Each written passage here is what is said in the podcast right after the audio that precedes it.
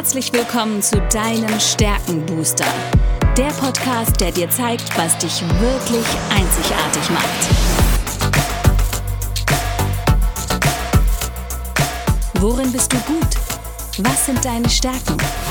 Anja Wiebe erklärt dir, wie du auf Basis deiner Stärken ab sofort jede Herausforderung spielend meisterst.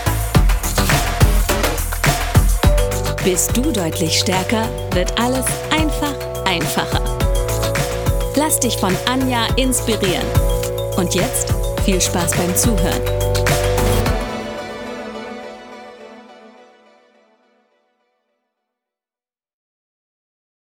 Hallo und herzlich willkommen zu deinem Stärkenbooster. Diesmal auch Bild und Ton und ich bin nicht alleine weil ich weiß etwas über dich, was du vielleicht nicht weißt. Du hast nämlich eine Menge Talente, die ein unglaubliches Potenzial bergen. Und damit ich das besser erklären kann, habe ich mir die Jenny zur Seite geholt, die mir die passenden Fragen stellt. Und heute in der Folge 1 geht es darum, ja, was sind denn, also äh, wie, wie, bin ich denn überhaupt dazu gekommen, mich mit diesem Thema Talente und Stärken zu beschäftigen, weil ich nenne mich ja sogar Stärkencoach und Jenny hat ein Riesentalent. Sie kann das nämlich ergründen. Und deshalb, ähm, Jenny, stell dich doch mal ganz kurz vor und ja. uns in den ersten Folgen auf jeden Fall begleiten und mich quasi interviewen. Ja, gerne. Ich bin Jenny Winkler. Ich bin Moderatorin, Schauspielerin und Sängerin, aber in diesem Falle hauptsächlich äh, Interviewpartnerin von Anja. Und ich freue mich total, dass ich dich hier interviewen darf zum Thema Stärken, weil natürlich die erste Frage, die ich mir stelle, also zum einen wird man ja ganz oft gefragt, gerade bei äh, zum Beispiel Vorstellungsgesprächen, was sind denn deine Stärken? Hm, keine Ahnung. ja, also so ein bisschen natürlich schon, aber dann stümpert man da immer so vor sich hin. Also ich kenne das, vielleicht kennst du das noch von früher. Und dann ist es ja ganz spannend, dass dahinter ja scheinbar auch eine Wissenschaft steckt. Also du machst das ja als Stärkencoach nicht einfach so, sondern du hast ja wirklich was gelernt. Mhm. Wer hat dir denn dabei geholfen? Woher nimmst du dein Wissen? Also ich würde tatsächlich in die Geschichte ein bisschen zurückgehen und das ja. fing 1930 schon an oder in den 30er Jahren. Das war nämlich George Gallup. George Gallup ähm, hat damit begonnen, eine weltweite Untersuchung durchzuführen, wo es um die menschlichen Bedürfnisse ging. Also Bedürfnisse, was brauchen die Menschen? Und das war wirklich eine Pionierarbeit, die er damals geleistet hat in den 30er Jahren. Und das, dazu hat er ein wissenschaftliches Verfahren entwickelt. So, das sind mal so die, die wirklich die rudimentären Ursprünge. Und er hat auch ganz, ganz viel zum Thema Wohlbefinden geforscht. Also er war einer der ersten, äh, der wirklich geschaut hat, was bringt Menschen dazu, 95 und älter zu werden in den 30er Jahren. Ja. Das war so der Grundgedanke. Also welche Bedürfnisse müssen erfüllt sein? Was schafft Wohlbefinden, damit Menschen alt werden? Das war die Ursprungsforschung. Ähm, und da gibt es halt ganz viele gemeinsame Faktoren. Und in den 70er Jahren ist das Ganze sehr in den beruflichen Kontext gepackt worden, diese Forschung. Also welche Menschen sind erfolgreich und warum? Woran könnte das liegen? Das kommt dann später, da kommt nämlich Clifton ins, ins, äh, ins Tun. Der hat quasi parallel, der hat ein bisschen später angefangen, so in den 40er, 50er Jahren war der eher aktiv. Das ist die Geschichte von Don Clifton, der als Psychologe geforscht hat. Und zwar hat der sich die Faktoren des Erfolgs angeschaut. Also, wir haben auf der einen Seite Gallup, George Gallup, der gesagt hat, was sind die menschlichen Bedürfnisse, was verschafft Wohlbefinden. Und er hat das dann sehr stark in den beruflichen Kontext gebracht, indem er nämlich geguckt hat, ähm, was, ist, was schafft Zufriedenheit, vor allen Dingen in meinem beruflichen Kontext. Weil in, er hat in Nordamerika geforscht und 50 Prozent der Nordamerikaner hatten definitiv eine latente Unzufriedenheit in dem, was sie tun jeden Tag. Mhm. Und hat er gesagt, da müssen wir irgendwas tun. Und parallel ist dann, wie gesagt, Don Clifton dazu gekommen aus der Psychologensicht und hat gesagt, ähm, wir gucken jetzt mal, also der hat im, im Grunde das Gegenteil von allen anderen Psychologen gemacht. Psychologen gucken immer nach Störungen. Und er hat äh, letztendlich gesagt, was ist denn so eine stärkenbasierte Psychologie? Und seine Basisforschungsfrage, und ich liebe diese Frage, weil sie, weil sie wirklich immer und immer wieder für mich klar macht, was da das der Unterschied zu allem anderen ist, nämlich was würde wohl passieren, wenn wir untersuchten, was mit den Menschen stimmt. Das war seine Forschungsfrage in den 50er Jahren. Und du hast gerade gesagt, da gucken die Psychologen drauf. Also ja, nicht nur die Psychologen, ganz klar auch, also mit denen wir als erstes konfrontiert werden, spätestens in der Schule mit unseren Lehrern. Die gucken, was kann das Kind denn nicht besonders gut und da muss es unbedingt Nachhilfe bekommen. Also kriege ich ja schon in der Schule mit, ich muss das, was ich nicht so gut kann, lernen. Mhm. Genau. Und das ist tatsächlich beide äh, äh Branchen, nenne ich es jetzt mal, also beide Segmente sind abgebildet worden. Er hat in der Wirtschaft geforscht was macht Unternehmen erfolgreich, was macht Manager erfolgreich und es ist sehr stark auch in der Bildung geforscht worden. Also die arbeiten auch extrem viel mit Schülern und Studenten und es gibt tatsächlich auch dieses Assessment, was es ja jetzt für Erwachsene gibt, auch für Kinder in Amerika, ähm, wo man schon in Schulzeiten anfängt zu gucken, was sind denn wirklich, was ist eine stärkenbasierte Entwicklung? Wie ist stärkenbasierte Entwicklung möglich? Sag mal gerade vielleicht für die, die es nicht wissen, was ein Assessment ist. Es ist ein, ein Brigitte-Test. Nein, es ist ein eine Umfrage sozusagen, eine genau. Frage zu. Genau. Also es sind, es sind, ähm, es sind Fragen, die du beantwortest. Assessment ist letztendlich äh, das, was du auch machst, wenn du dich bewirbst. Du beantwortest Fragen. Nur im Unterschied zu dem, also das Gallup Clifton, also der Strengths Finder, das Assessment heißt, so heißt es letztendlich, ähm, der geht halt nicht hin und sagt, was kannst du nicht oder was kannst du, sondern es wird halt geschaut, ähm, was sind so deine typischen, ähm, ja, Denk-Verhaltensmuster, also alle Filter, mit denen Eine Reaktion.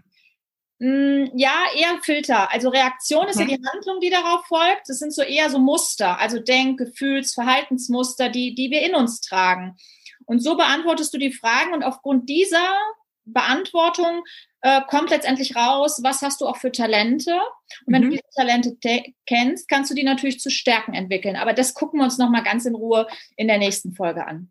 Alles klar. Und wie viele Fragen muss ich da beantworten? Und also was, sag mal ganz kurz, was hilft es mir auf jeden Fall, wenn ich diesen Test mir angucke? Warum sollte ich das machen? Es ist die Abkürzung, schlechthin.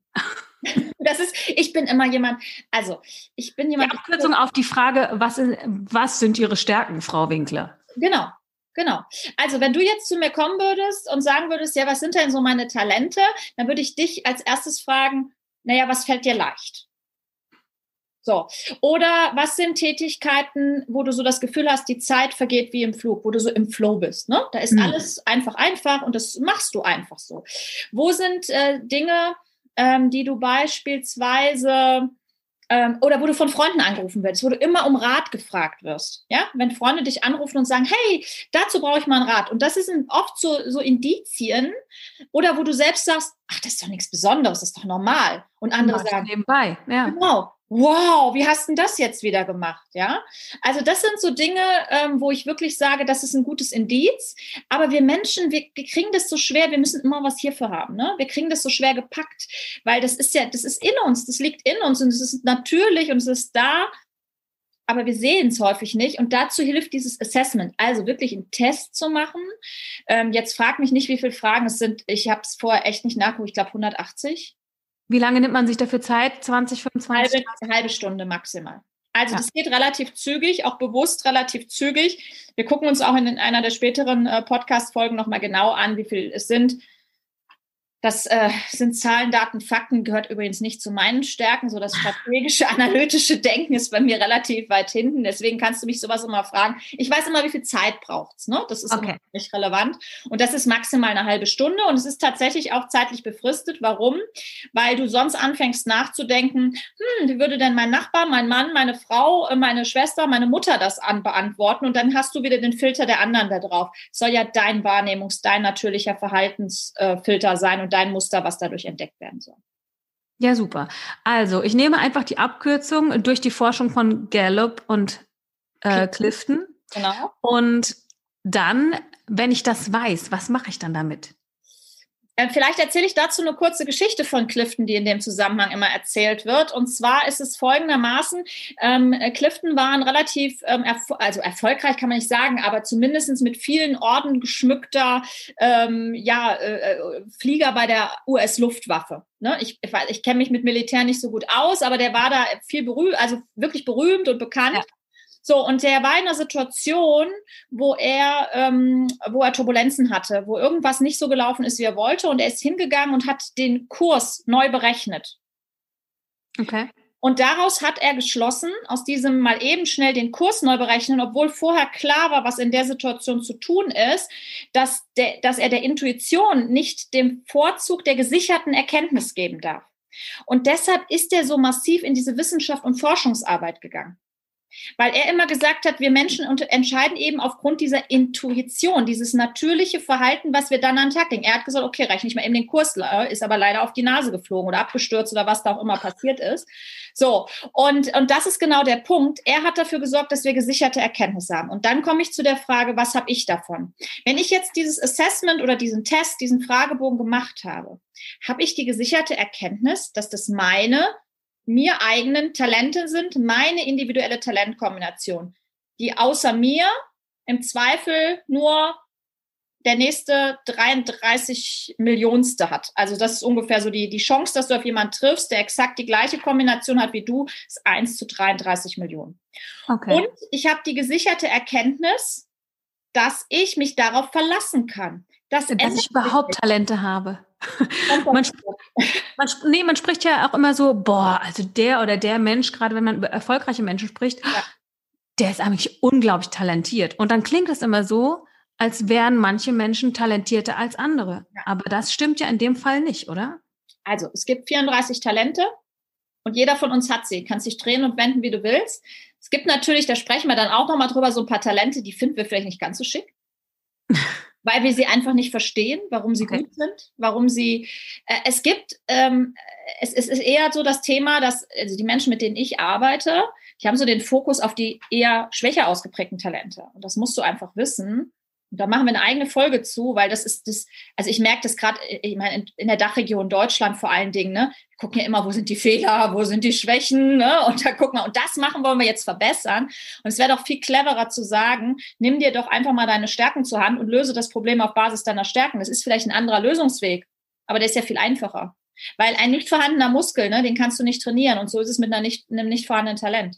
Aber das wurde halt uns halt die ganze Zeit anders erzählt. Ja, das ist tatsächlich so. Und das ist der Ansatz der stärkenorientierten Entwicklung. Genau da schließt sich der Kreis wieder, weshalb ich da auch so viel Spaß dran habe, weil das steckt tatsächlich in meinen Talenten drin, dass ich sehr stark den Blick auf den einzelnen Menschen habe und ähm, mir, ja, das ist die Höchstleistung vor allem, dieses Streben nach Exzellenz ist viel, viel leichter, wenn ich die Talente des Einzelnen nutze. Weil was bringt es mir? Ich werde nie an Exzellenz kommen, wenn ich jemanden einsetze oder wenn ich selbst mir die Zähne daran ausbeiße mit Dingen, die ich nicht beherrsche, nicht kann.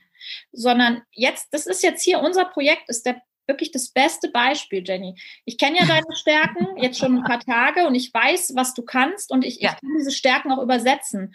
Und ich wäre doch blöd, wenn ich mir jetzt nicht jemanden zunutze mache, dem Kommunikation, Kontaktfreudigkeit und vor allen Dingen Tatkraft noch viel leichter fällt als mir. Ich habe diese Talente auch alle in den ersten 14 drin. Aber bei dir sind sie halt ganz oben. Dann hast du noch die positive Einstellung mit dabei. Das sind ja Dinge, wo ich sage, ja, äh, das gibt jetzt eins und eins gibt dann in dem Fall drei, ja? Jetzt haben wir aber schon ein paar Dinge genannt, die wir erst in den nächsten Folgen klären werden. Ne? Wenn ihr euch jetzt fragt, äh, oben, unten, irgendwo mittendrin, keine Ahnung. Äh, das erzählen wir euch dann in genau. den nächsten Folgen. Aber soweit ist schon mal gesichert, jeder hat Talente. Und jeder kann auch was daraus machen, und zwar die Talente zu seinen Stärken. Das bedeutet im Umkehrschluss auch, jeder kann wirklich erfolgreich sein, wenn er versteht, wie ja. er mit seinen Talenten umgehen kann, wie er mit seinen Talenten, also wie er aus seinen Talenten eine Stärke macht. Richtig? Habe ich das jetzt richtig gesagt? So sieht's aus, genau. Genau zusammengefasst. Und deshalb habe ich dich, weil das ist deine Stärke, genau die Dinge so auf den Punkt zu bringen und zusammenzufassen. Ja. Sehr gut. Also, vielen, vielen Dank fürs Zuhören. Danke, Anja, für deine ganzen, für dein ganzes Wissen, was du uns weitergibst, weil ich bin sicher, wenn alle Menschen, wenn alle Menschen, wir wollen natürlich alle Menschen erreichen, Anja, ne? Wenn alle Menschen einfach nur ein kleines bisschen davon mitnehmen und sich ein bisschen mehr vertrauen mit dem, was sie wirklich können, Mann, oh Mann, äh, dann kann die Welt ja sich wirklich äh, verändern, weil man so viel anpacken kann. Gerade jetzt, gerade jetzt. Ja, genau. Okay, das war die Folge eins. In der Folge zwei sprechen wir jetzt ein bisschen mehr über Talente und Stärken. Was ist da der Unterschied? Was ist angeboren und so weiter? Ich stelle meine ganzen Fragen dazu. Ich freue mich schon. Ich mich auch. Anja. Vielen Dank. Tschüss.